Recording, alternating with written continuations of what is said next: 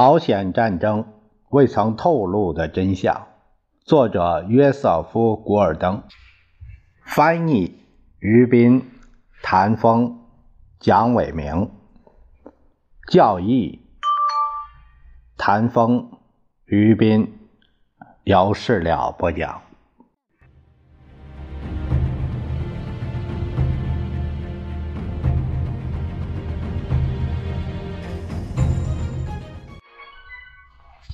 接下来我们看第四章，下一个题目是汉城的红色政权。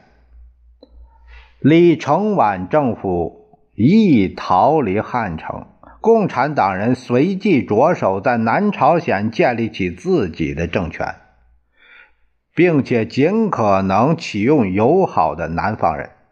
北朝鲜人满怀信心。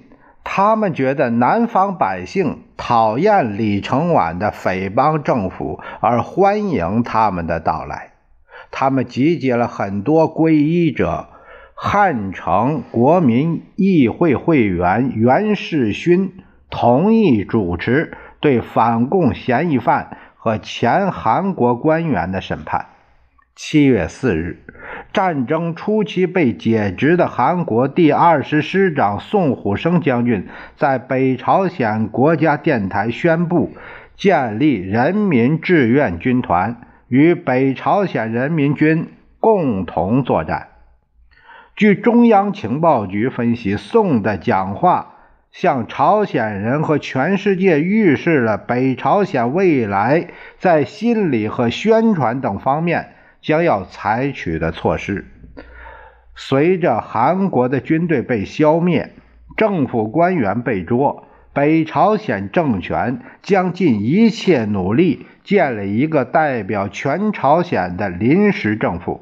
随着韩国军队和政府的一蹶不振，共产党人。关于李承晚的共和国是傀儡政权，以及美国人千方百计地把他的意志强加给全体朝鲜人民的指责，也就越具有分量。与此同时，中央情报局还接到报告说，一些著名的反共分子在汉城被处决了。几天以后，如中央情报局所预料。北朝鲜人成立了一个汉城人民委员会，除主席之外，全部人选由南朝鲜人组成。其中许多人曾是李承晚以共党分子的罪名监禁过的行政官员和国民议会的议员。共产党人随即开始招募兵员和壮丁服役。主要负责运输紧急物资，以更换被美国空军击毁的设备。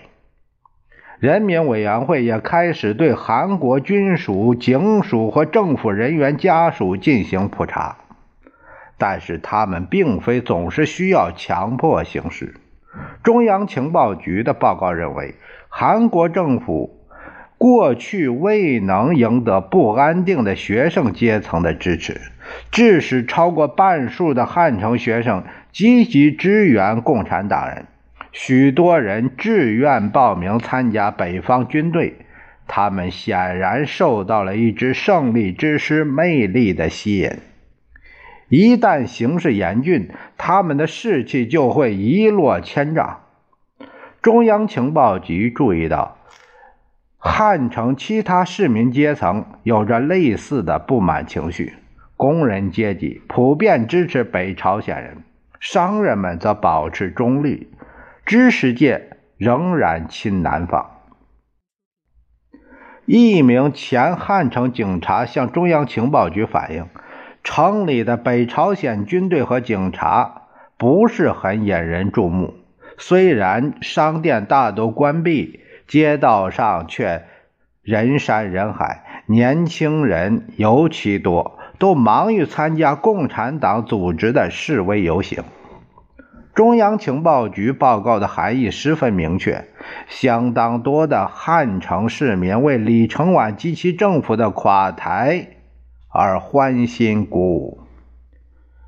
北朝鲜电台在直接对南方的宣传广播中警告说：“美国是不能信赖的。”北方的广播和出版物说，美国曾经在中国帮助过蒋介石，可是当共产党的力量一占上风时，他就撤走了。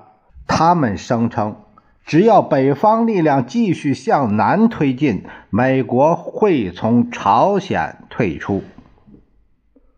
然而，无论北朝鲜人有多少机会来鼓动民心支持他们，这些机会很快就白费了。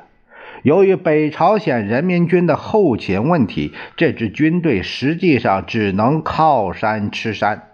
士兵们在汉城挨家挨户搜刮大米。中央情报局报告说，从此汉城居民没有大米，勉强度日，粮价飞涨。据传送中央情报局的难民报告说，七月末汉城的大米价格是釜山的七倍，大邱的十一倍。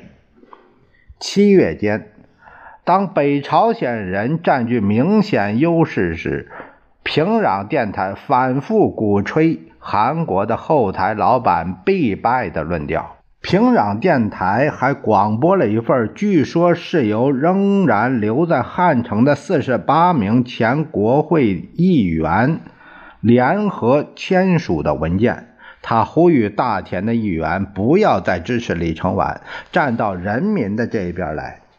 为了国际舆论，北朝鲜人还请来法国、英国和中国等国的共产党报纸的记者来到朝鲜。斥责美国轰炸北方的罪行。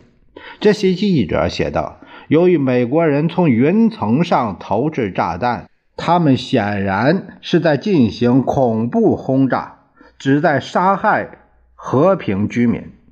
但是到了八月中旬，中情局报告说，尽管有关爆炸和土地分配的宣传仍在进行，但是关于必胜论的宣传不再出现。”北朝鲜人还试过黑色宣传手法，散布联合国军胜利的假消息。